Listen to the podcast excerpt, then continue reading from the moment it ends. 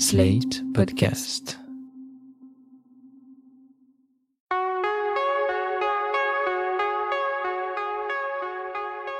Je m'appelle Thomas Messias, je suis un homme blanc, cisgenre, hétérosexuel, et quand j'étais petit, je pensais qu'un terroriste, c'était forcément quelqu'un qui venait du Proche ou du Moyen-Orient, comme le méchant du film True Lies, l'un des films que j'ai le plus vu étant gamin.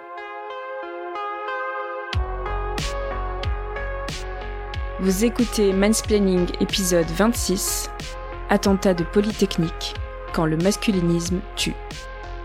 Un podcast, slate.fr.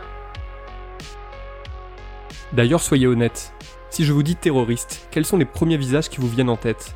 J'imagine que vous pensez tout de suite au frère Abdeslam ou bien à Oussama Ben Laden, et que vous êtes beaucoup moins nombreuses et nombreux à songer au Norvégien Anders Breivik, qui a pourtant tué 77 personnes et en a blessé 151 autres en 2011 au nom de son idéologie d'extrême droite. Il serait difficile de vous en vouloir. Sur le plan culturel, l'immense majorité des personnages de terroristes semblent liés à l'islam, et le 11 septembre 2001 a évidemment permis à Hollywood de remettre une pièce dans la machine. Du côté des médias, il arrive encore trop souvent que le traitement des attentats varie en fonction de la religion ou de l'origine de ses auteurs. Un deux poids deux mesures très bien expliqué dans un article publié sur le site de l'association Lalab, qui s'appuie sur des exemples récents pour montrer que la télé comme la presse écrite ont souvent tendance à s'interdire les mots terrorisme et attentat lorsque le coupable est blanc et sans doute pas musulman, alors que dans le cas contraire, personne ne se gêne. Pourtant, le terrorisme n'est pas l'apanage d'une seule catégorie de personnes, loin s'en faut. Et cela n'a absolument rien de neuf. À quelques jours près, cela fait 30 ans que le Québécois Marc Lépine s'est attaqué à l'école polytechnique de Montréal, tuant 14 personnes et en blessant 14 autres à l'aide d'une carabine. C'était le 6 décembre 1989. Et pour être beaucoup plus précis, Marc Lépine n'a pas assassiné 14 personnes au hasard. Il a délibérément tué 14 femmes.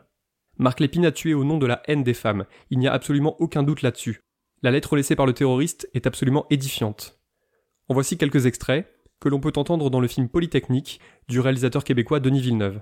Précision qui me semble importante. Les mots que vous allez entendre sont très exactement ceux écrits par Lépine avant de démarrer sa tuerie. Excusez les fautes, j'avais 15 minutes pour écrire. Veuillez noter que si je me suicide aujourd'hui, c'est pas pour des raisons économiques. Car j'ai attendu d'avoir épuisé tous mes moyens financiers, refusant même de l'emploi. Mais bien pour des raisons politiques car j'ai décidé d'envoyer ad patres les féministes qui m'ont toujours gâché la vie. Depuis sept ans que la vie ne m'apporte plus de joie, et étant totalement blasé, j'ai décidé de mettre des bâtons dans les roues à ces viragos.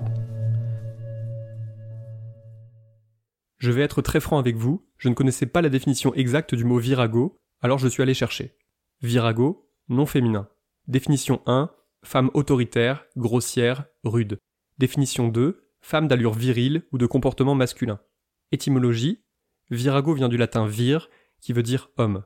Je ne suis pas sûr que lorsqu'il a utilisé ce mot, Marc Lépine connaissait son origine. Ce serait presque drôle si on n'était pas en train de parler d'un type qui a semé la mort autour de lui. J'ai donc attendu jusqu'à ce jour pour mettre à exécution mes projets.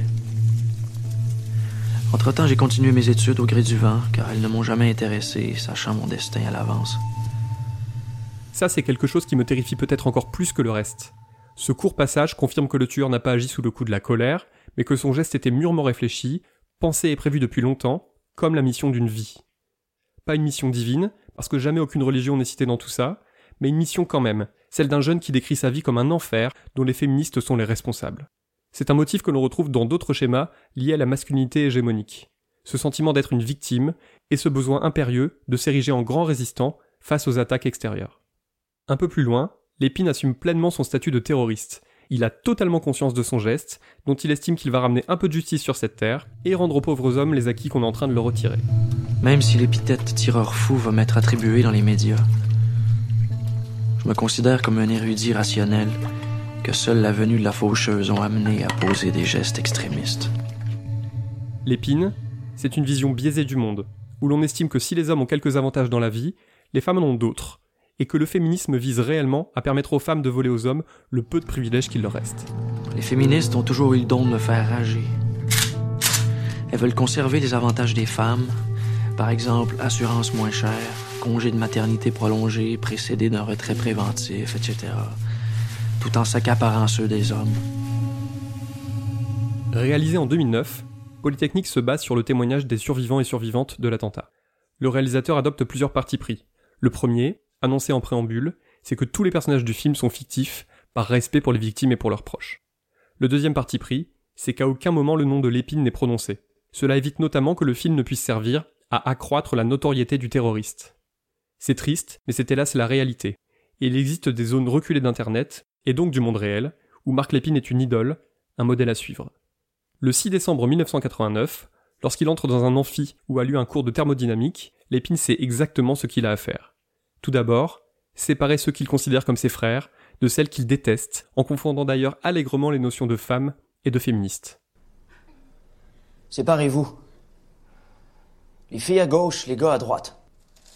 Séparez-vous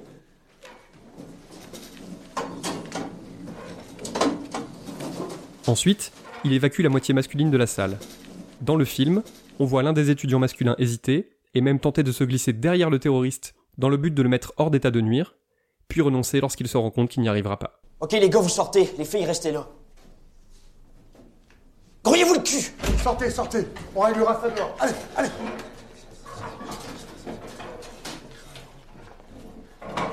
Je vous épargne la suite. Denis Villeneuve laisse la plupart des meurtres hors champ, même s'il ne nous évite pas le bruit des balles ou la vue des cadavres de femmes. Après avoir tué autant que possible, et même s'il indique dans une autre partie de sa lettre que ses intentions de départ étaient nettement plus ambitieuses, Marc Lépine finit par se suicider. Dans un article récemment écrit par la journaliste du Monde Hélène Jouan, on apprend notamment que le Québec a mis très longtemps avant d'employer le mot féminicide à propos de cet acte terroriste. Dans un premier temps, les autorités ont refusé de publier la lettre de Marc Lépine, qui démontrait non seulement sa haine des femmes, mais qui contenait également une liste de féministes québécoises qu'il aurait souhaité pouvoir abattre s'il en avait eu le temps. L'objectif de la police était, je cite, de ne pas créer de psychose supplémentaire. Hélène Jouan interroge Monique Simard, ancienne syndicaliste connue pour ses engagements féministes et figurant sur la fameuse liste. Voilà ce qu'elle dit. Le lendemain, certains journaux titraient Des jeunes gens tués dans la fleur de l'âge. Et jamais on écrit des jeunes femmes. À l'Assemblée nationale, un ministre rend hommage aux étudiants sauvagement assassinés, un lapsus pour effacer notre sexe. Fin de la citation. Je vous conseille vivement cet excellent article, absolument édifiant sur le traitement médiatique et politique de l'affaire. On a clairement tenté de minimiser, voire de faire disparaître, le fait que seules les femmes avaient été visées.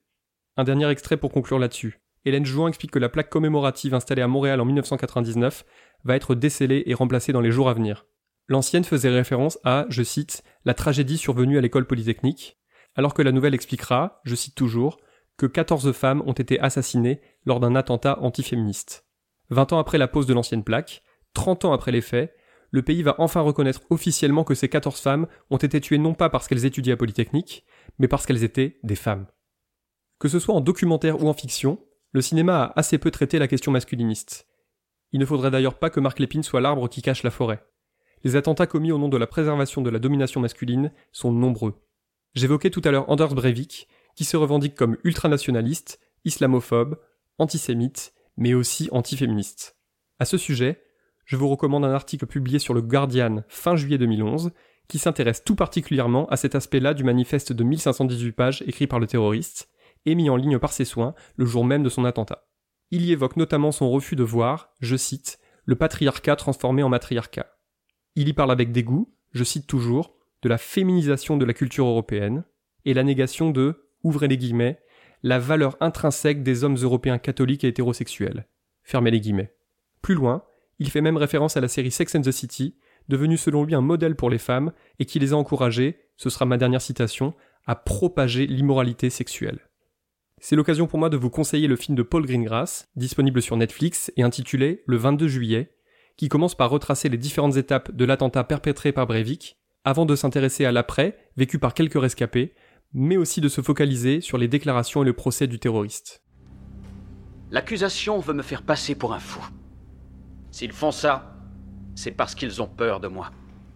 Et ils ont peur de moi parce que je viens de commettre l'assassinat politique le plus spectaculaire et le plus sophistiqué sur le territoire européen depuis la Seconde Guerre mondiale. Et pourquoi? Parce que la Norvège, l'Europe, ne sont pas de vraies démocraties. Là encore, il me faut être plus précis. Il n'y a pas que Lépine et Breivik. Les exemples sont nombreux. Parmi les plus récents, on peut citer celui d'Alec Minassian, qui en avril 2018 a tué 10 personnes à Toronto, 8 femmes et 2 hommes.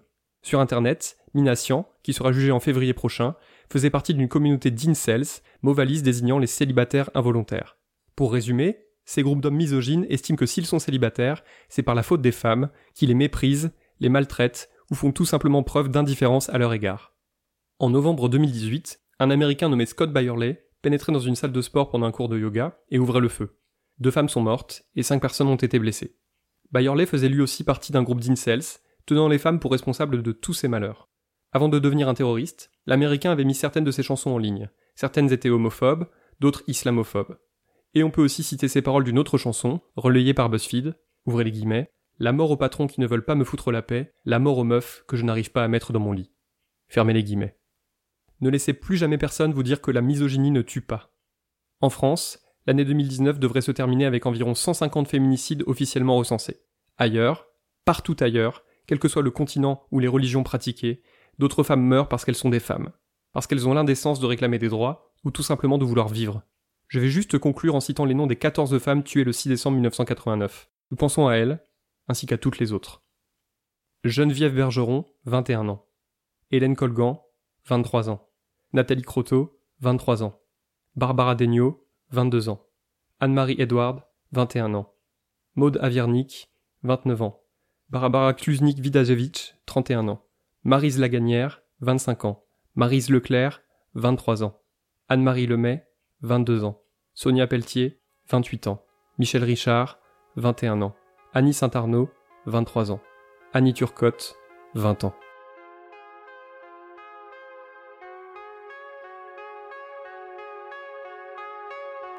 Voilà, c'était l'épisode 26 de Mansplaining, un podcast proposé par Sled.fr.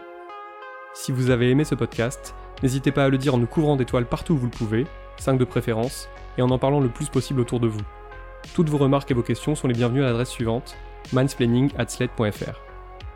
Vous pouvez aussi me contacter via Twitter ou Instagram, mes messages privés sont toujours ouverts. Toutes les références aux articles, œuvres, vidéos citées se trouvent dans la description de ce podcast. À dans 15 jours.